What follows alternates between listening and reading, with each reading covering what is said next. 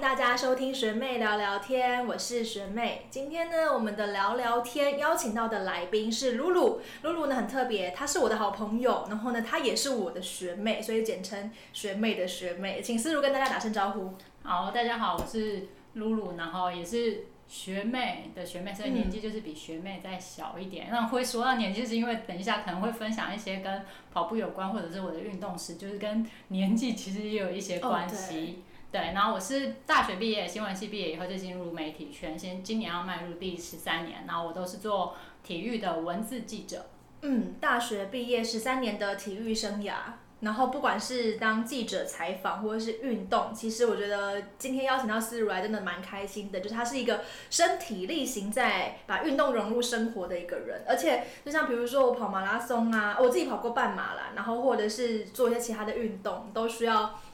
呃，思如啊，露露这边就是你知道督促我，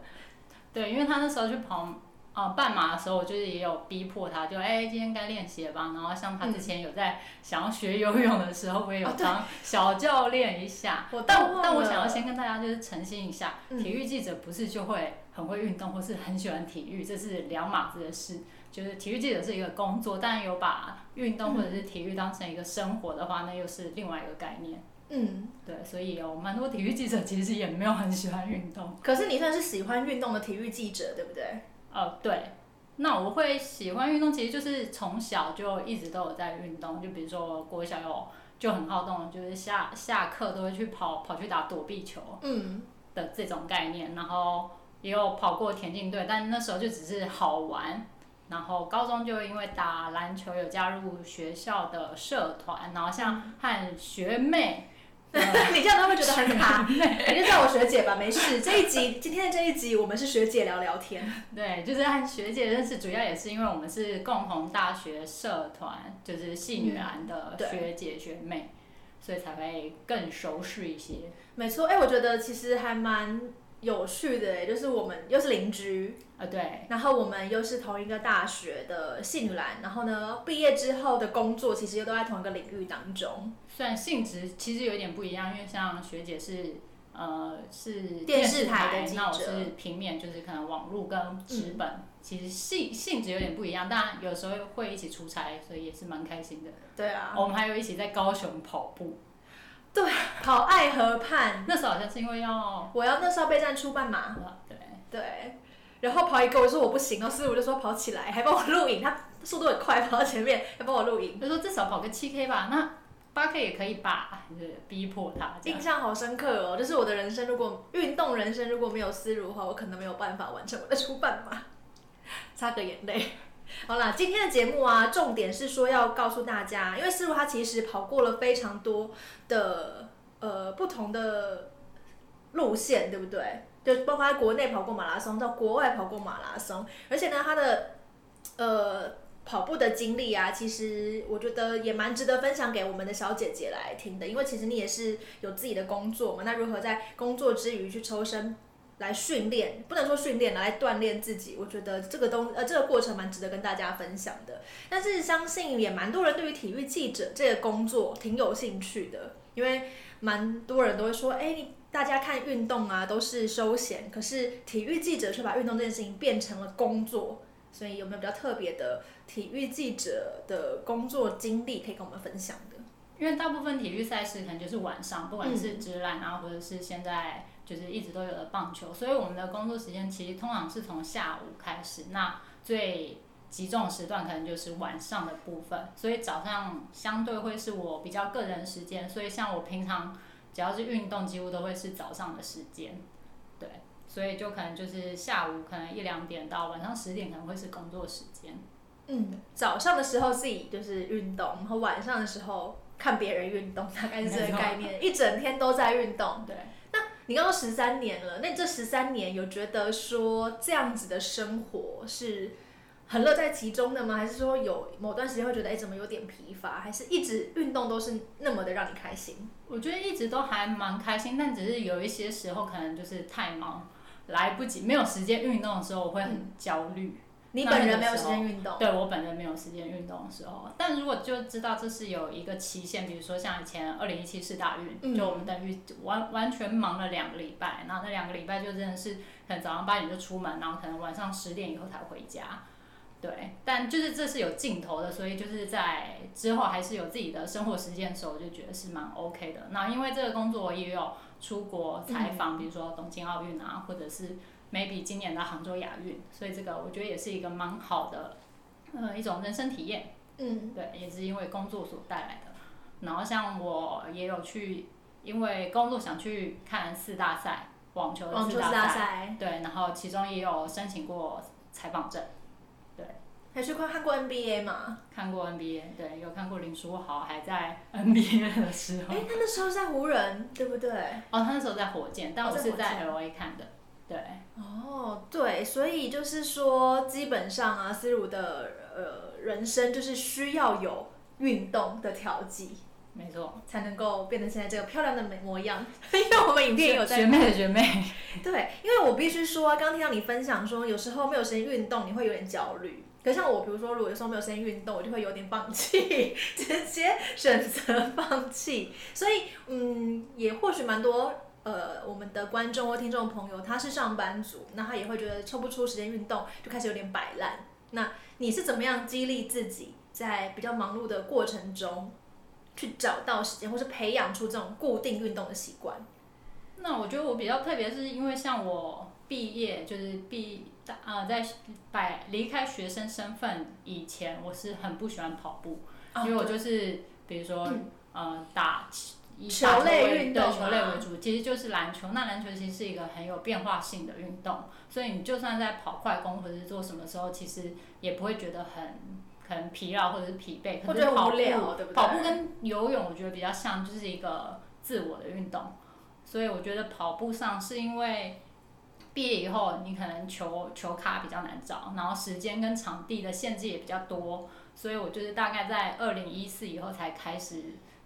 努力的跑步。那跑步其实也只是为了要让身体就是健康健康跟就是维持体态，然后刚好因为我们家对面就是一个公园，四号公园，那我们家的社区也有一个小型的呃健身房房，就是有跑步机，然后也有电视，所以像我平常如果早上跑步的时候，我就可以配可能 NBA，所以它就是又是可以看比赛，然后可能就是算是一个边工作边运动的概念。然后因为我也很喜欢就是看球赛跑步，是因为篮球的节奏是快的，所以在跑步的时候可能就是可以比较就是速度可以带起来，比较不会那么累。对，因为我有尝有一次尝试说看电影，然后好像是日本电影那种比较缓慢的电影，然后边看边跑，然后发现哎不行，电影先关掉，开一个节奏型的音乐好了。对，我觉得就尤其现在这几年 podcast 很盛行，我就也很喜欢听 podcast 跑步。啊然后像我，呃，去年底跑了长隆半马，我就听了两集的 podcast 就把它给跑完。你是说你在边正式比赛的时候，赛道上在听 podcast？对，哇天哪，原来我还没想过这个操作哎！现在跑者也都这么我觉得应该部分可能可以，就是每个人的模式可能不一样，有人可能喜欢跟就是用心理对话，有人可能喜欢听音乐。那我是比较喜欢有声音、有很吵的，就是一些在对话什么的，就是其实可以有点分散注意力。所以坦白说，你跑步的时候会想听学妹聊聊天吗？学妹聊聊天，前面那个 tempo 可能比较比较缓慢，跑比较比较太完听吗灵性了，对对对，可能比较适合就是跑完要就是放松跟心理对话的时候。了解，跑步的时候那个 tempo 可能没有办法，对不太上，对，五分数变八分数。直接就走的。想说我还是坐下来冥想一下好了，这样。对，所以我觉得就是我那时候的跑跑步也是，就是也没有人带，可是就是有嗯最基础的一些跑步，就至少姿势可能是你跑起来不会痛，膝盖不会痛，或者不会造成负担。然后像我那时候跑健身房跑跑步机也是从，就是它那个速度是可能八或者是七、那那个它的呃大概就是一个七八分数的概念。对，我也是从那边开始，然后就是慢慢跑，然后跑到就后来就可以 K 加，然后可能热身做足，我现在一开始可能就可以开十或十一，吓到我了。均速就是就是可能是五分数，可是就是慢慢累积。然后我觉得有一个建议给大家是可以下载，就是现在有很多跑步的 app 嘛，嗯就是你就固定下载某一个，或是运动表，其实也很多人在哦使用，对对不对？对，然后就是因为它可能会有一些里程的累积，或者它会有一些活动，比如说月跑多少，或者是周跑多少，就给自己一些先小小的目标，比如说我这个礼拜一天跑至少跑三次，然后一次可能从三 K 到五 K 到几 K，就慢慢累积，然后累积久了，我觉得会有一些成就感，那你可能也会想要达成，比如说，哎，我这个月跑了三十 K，那 maybe 我下一个月可以挑战四十或者五十这样。所以你当初也是从健身房，然后可能跑步机上面的几 K 几 K 慢慢的跑起，然后渐渐的跑到户外，然后 K 数渐渐拉长，去参加各式的比赛，对不对？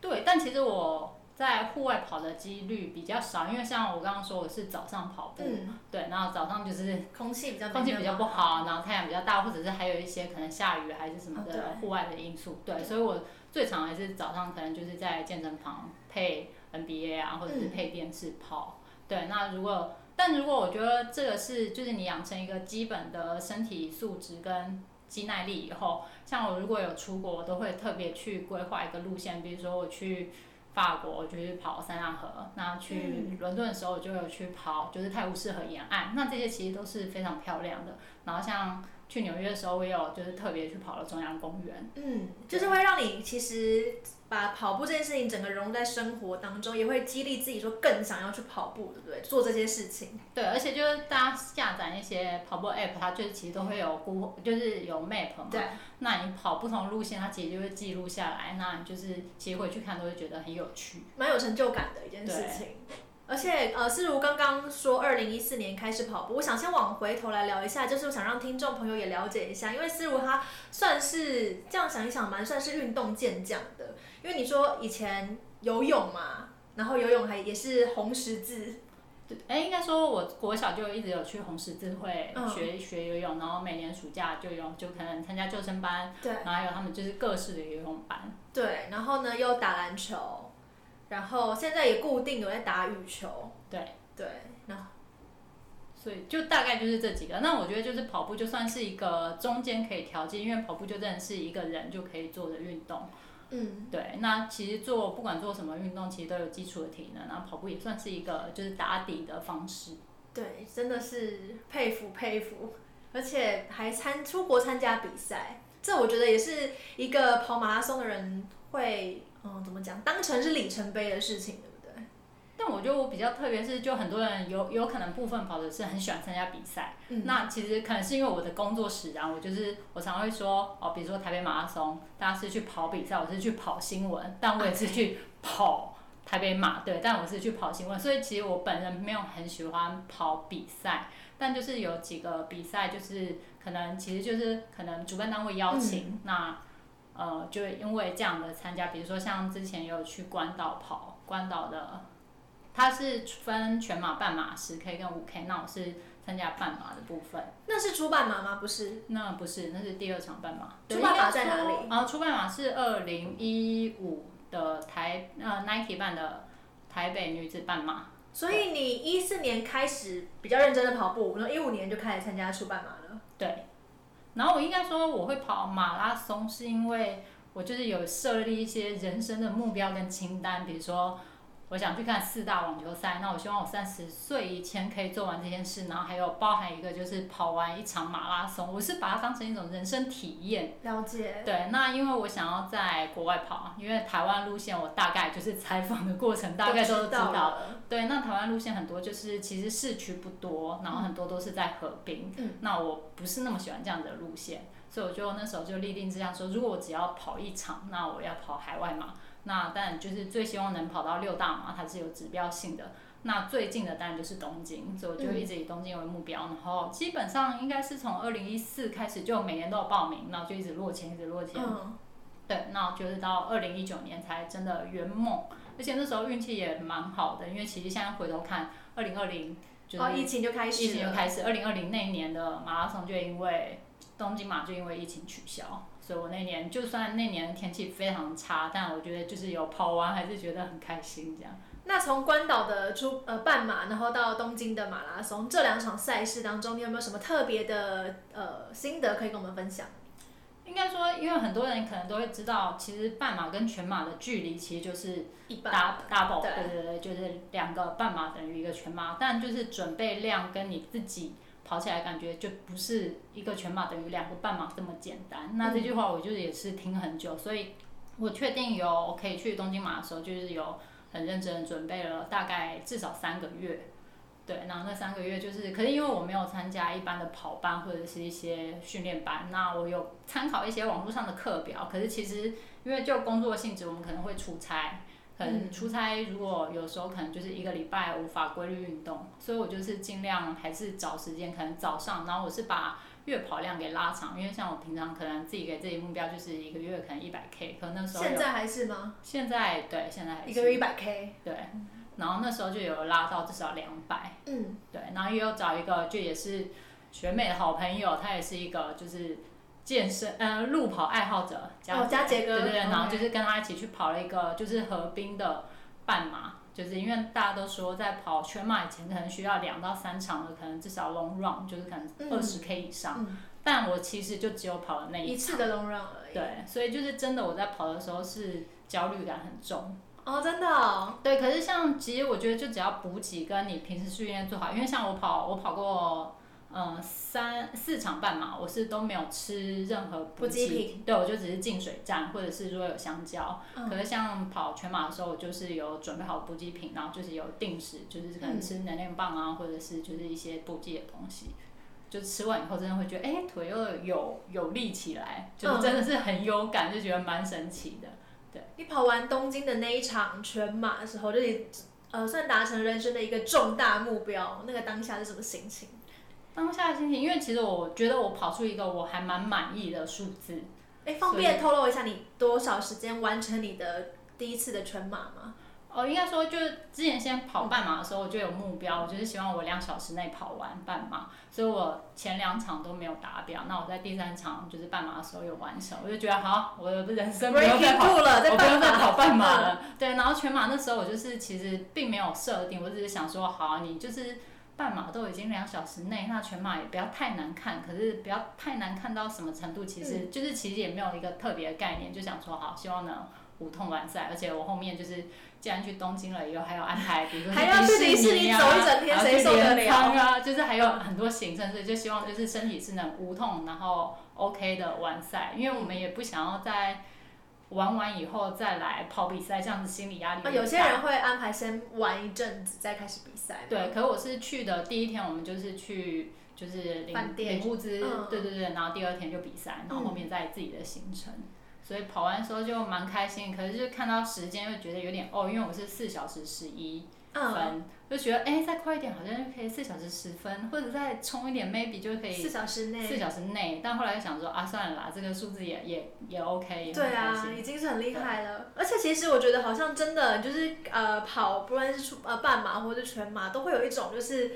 对于连一分钟都会觉得很就是四分十跟四分十一的感觉就是不一样，对不对？对，但四个小时十一分啊，四个小时十分，嗯。但那时候后来又想说，反正那个天气下，就是其实也是不好的。那那年就是大概下雨，然后又大概六度左右而已。然后像那年就是大坡节，就是日本就是长跑非常有名的选手，他就是跑到一半，他也是就是退赛，所以我们就自己一个人说，哎，我们完赛，我们赢过大坡 节，我们有像大坡节一样退赛，没错。哇，好厉害哦！因为要是我的话，看到这样的天气，然后看到这样的温度，就会想说，嗯，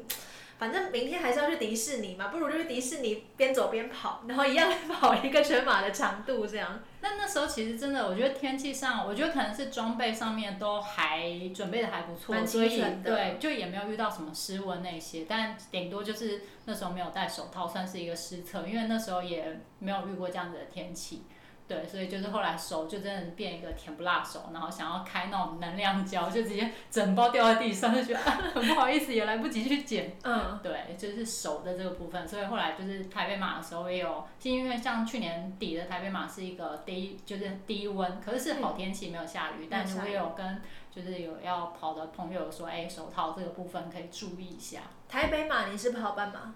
呃，我没有跑过台北马。哦，哦，我三场，呃，我。两场跑了 Nike 的呃女子半马，那这个比赛现在已经没有了。OK。对对对，那我去年第三哎第四场就是长隆半马，那另外一场就是关岛。然后我觉得分享一下关岛马拉松也是蛮有趣的，因为那时候我们算是也是因为采访工作需要就是过去，然后他们就问说，哎，那媒体你们也可以报名，那他们有五 K、十 K 半马跟全马。我那时候想说，哎，有这机会，听说他们的海岸线很漂亮，他们的赛道，我就想说，那我就跑那个十 K 好了。他们就说。哎，没有啊，十 K 没有海岸线哦，看不到海岸线。路线没有安排到那边。对对，路线没有到那边，我就想说啊，那我就跑半马好了。但因为关岛的天气就是跟台湾有点像，就是非常的热，嗯，湿热。日出也很早，对不对？对，所以他们全马的开跑时间是凌晨三点。然后我以为凌晨六点已经够早了。凌晨三点，然后半马是四点，就是他们一小时一帕这样，所以我们就凌晨四点起跑。所以我跑到海岸线的时候，天完全是黑的，我还是没有看到海岸线，一场误会。但就是有看到一颗月亮，就是完整很大颗月亮挂在海上，所以就有一点点就是月光，所以也是一个还蛮特别的体验。然后跑回来的时候，它的终点就设在海边。所以就是也是一个沙滩，阳光，对，很舒服的一个还蛮有趣的经验。所以关岛嘛，如果大家也是可以对体验看看，没错没错。哎，所以这样说起来，你呃从二零一四年跑到现在也快十年的时间了。对。这十年当中，你从一开始不喜欢跑步的人，很多人都会说我一开始我都不喜欢跑步，可是后来爱上跑步。那你爱上跑步的理由是什么？其实我觉得你现在说我爱，我觉得那不是爱，那是一个习惯跟一个，就是一点也算成就感。像比如说我设定目标就是一个月可能一百一百 K，那再超过的话，我就会觉得有成就感。而且就是因为我也蛮喜欢吃东西的，所以就是当你的生活跟体态要达到一个 balance 的时候，你运动就是势必必须要去做这件事。所以就是算是一个生活了，也不会说特别说爱不爱。可是，但如果真的出国的话，我就真的会就是规划哦，要带运动用品，要带一双跑鞋之类的。我曾经有很爱跑步过，就是原来有这个时候吗？那时候我有一次很夸张，因为前上一份工作是在集团工作嘛，那个集团就是建筑很漂亮，还有很厉害的健身房。因为我应该跟你讲过吧，我就早上几点？五点钟起床，六点到公司。然后，然后去公司健身房跑步，然后洗个澡，九点再进办公室上班，